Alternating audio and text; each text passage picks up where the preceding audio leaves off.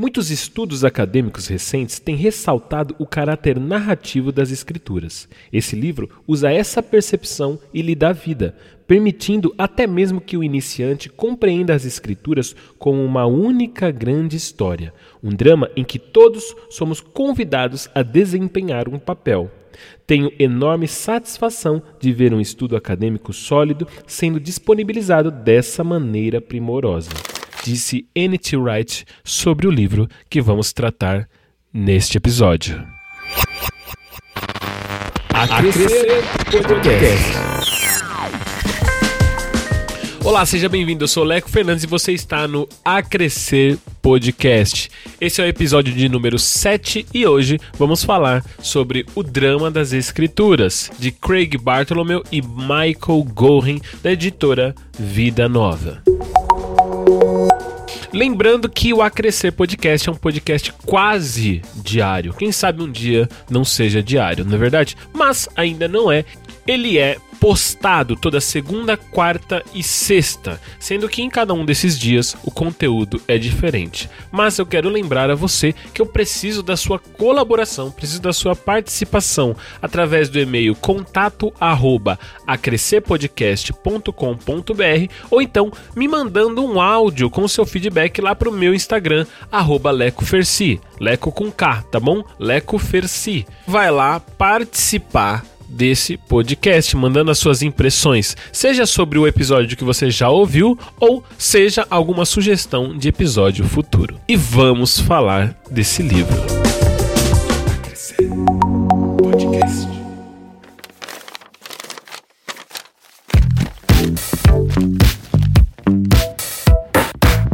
Vamos lá, vamos falar sobre o drama das escrituras Craig Bartholomew e Michael Gorin editora Vida. Então, você que quiser, inclusive, comprar, entre aí no nosso site, acrescerpodcast.com.br e lá a gente tem a página loja onde você pode comprar esse livro. Imagine que você chega num ambiente em que as pessoas estão assistindo um filme e você vê uma cena desse filme. Dar um exemplo, onde um homem está sentado numa lanchonete, pede um café, chega um outro rapaz e senta na frente dele. Ponto. Só com essa informação, você não consegue definir quem são os rapazes, por que eles estão naquele lugar, qual o que os levou até ali. Você precisa de entender o contexto em que eles estão inseridos. Ou seja, você precisa ter mais informações dessa história história. Mas vamos dizer então que eles sentam e um deles então começa a conversar com o outro e começa a chorar. Aí nesse momento você já começa a criar algumas ideias para esse acontecimento. O fato é que você precisa de ter o contexto dessa história, você precisa saber é, do que se trata esse filme, você precisava saber pelo menos o nome desse filme para que você possa começar a ter o sentido dessa cena. A partir dessa ideia que eu te dei, vai ser feito esse livro, O Drama das Escrituras. Primeiro, você precisa saber algo sobre o início, o meio e o fim da história. Somente depois disso poderá entender qualquer um dos episódios dela. Precisamos de alguma percepção da grande história do mundo antes de o significado de qualquer acontecimento em nossa vida fazer sentido. Ou seja, os autores eles vão dizer no prólogo que nós estamos inseridos dentro de uma grande história e nós precisamos compreender essa grande história na qual estamos inseridos. Aliás, nós precisamos inclusive crer que estamos inseridos nessa história. E aí eles vão inclusive nesse prólogo ainda abordar um pouquinho sobre a questão das histórias fundamentais. Segundo os autores, nós temos várias histórias fundamentais acontecendo. O que seria isso? Histórias fundamentais, visões de mundo. Com certeza em algum momento lendo sobre teologia ou estudando algo sobre a Bíblia, já leu a palavra cosmovisão, ou seja, a visão de mundo. É bem similar a isso que eles estão colocando aqui. A sua visão a respeito de o que você acredita, qual é a história de que você faz parte. E é justamente em cima dessa ideia de que nós estamos em, dentro de uma história fundamental que eles vão escrever esse livro. Vão falar sobre o drama das escrituras, ou seja, a história na Bíblia. Somente posso responder à pergunta o que devo fazer se puder responder à pergunta anterior: de que história creio que faço parte?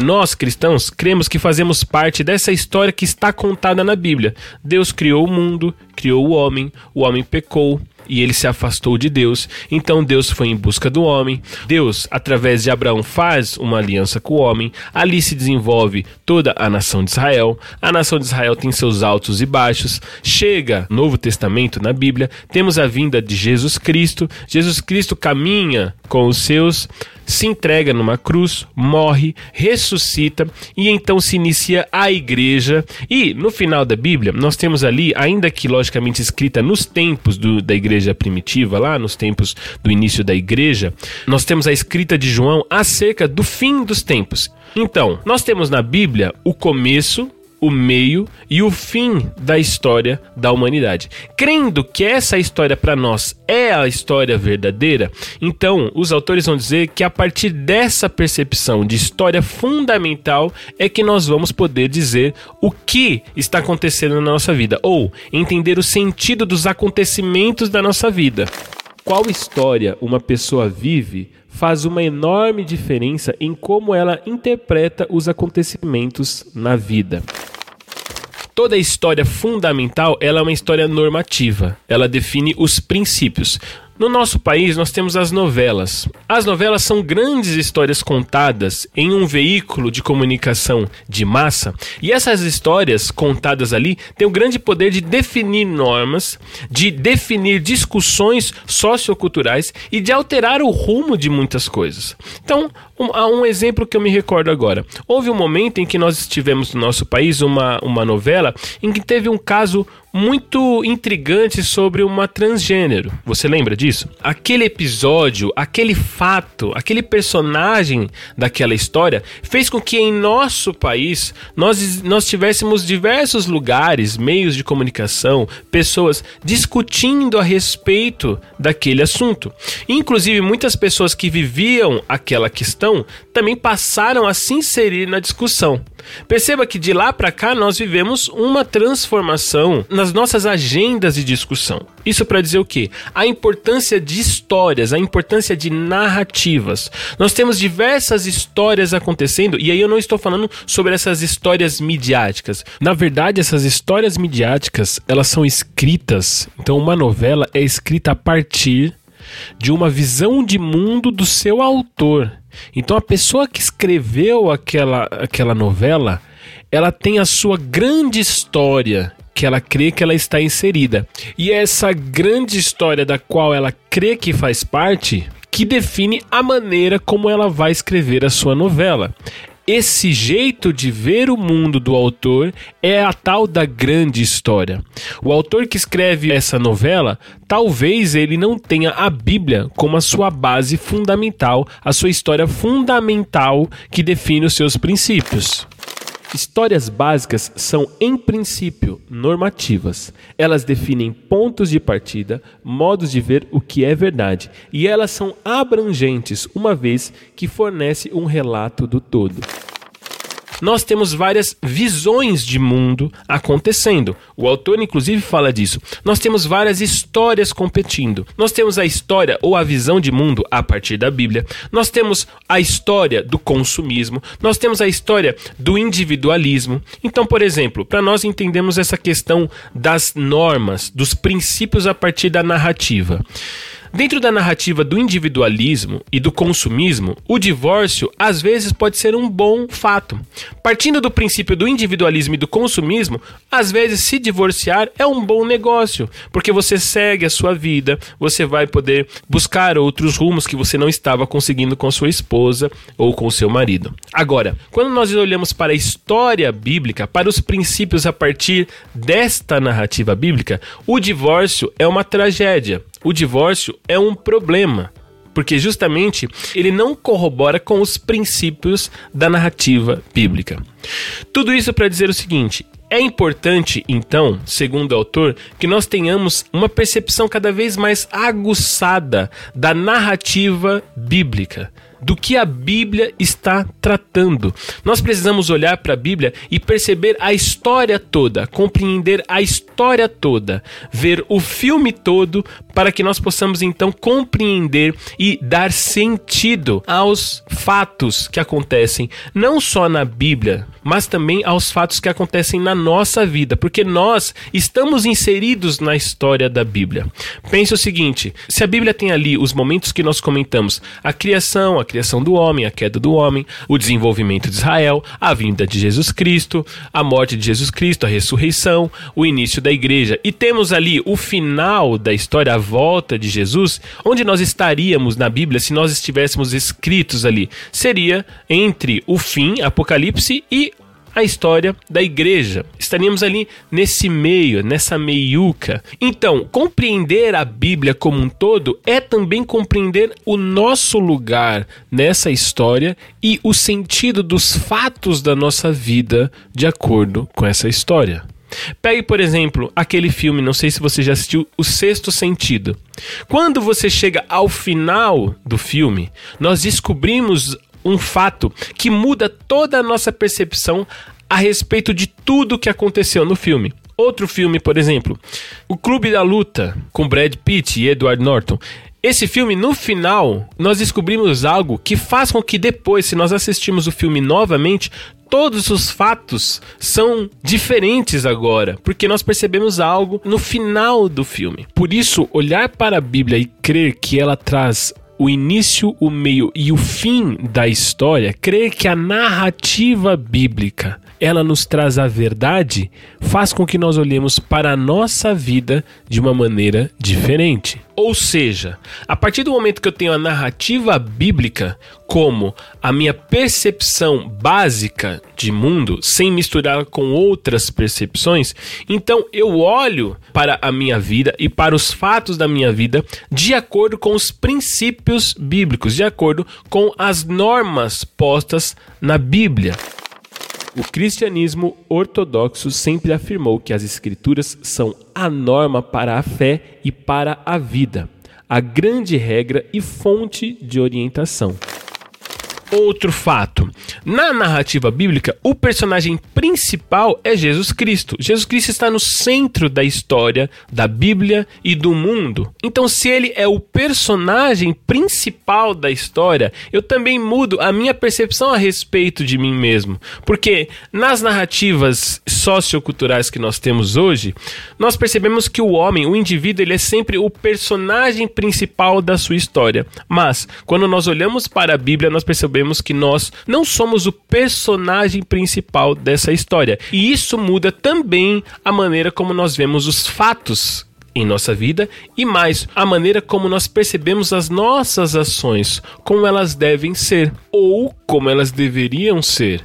Compreender a história toda, compreender o personagem principal é também fundamental para que nós possamos agir de maneira a colaborar com essa história, de maneira a fazer parte dessa história. Então precisamos ler a Bíblia toda?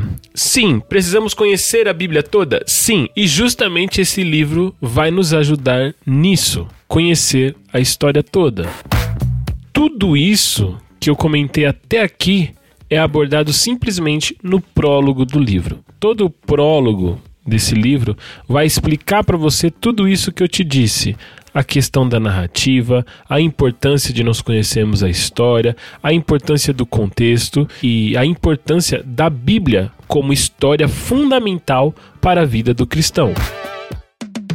Toda a história é dividida em atos. Então, por exemplo, a maioria dos filmes tem três atos: introdução, desenvolvimento e conclusão. Entre a introdução e o desenvolvimento você tem um ponto de virada, normalmente, e entre o desenvolvimento e a conclusão você também tem um outro ponto de virada. Cada um desses atos, introdução, desenvolvimento, conclusão, eles têm uma função.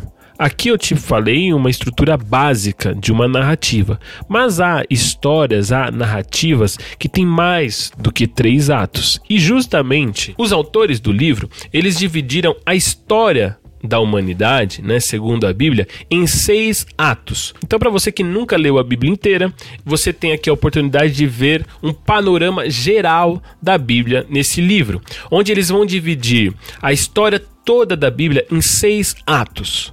O primeiro ato eles intitulam como Deus estabelece seu reino, criação. Então eles vão falar do momento em que Deus cria todas as coisas, cria o homem. Então ali nós temos a apresentação do cenário e dos seus personagens. No ato 2, eles vão colocar como a rebelião no reino, queda. O terceiro ato eles intitulam O Rei Escolhe Israel, a redenção é iniciada.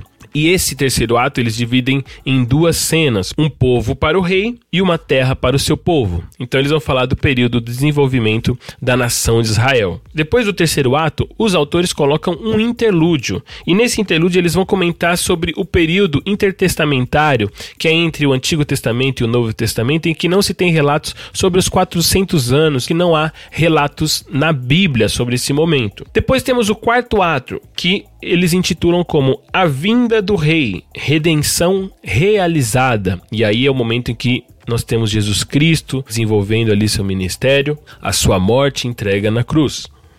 O quinto ato, eles intitulam Propagando a Notícia do Rei, a missão da igreja. E esse quinto ato também é dividido em, em, duas cenas. A primeira cena, que é de Jerusalém até Roma, e a segunda cena, que é ir a todo o mundo. E nesse momento ele vai falar também um pouquinho sobre o nosso lugar nessa história, nessa grande narrativa bíblica.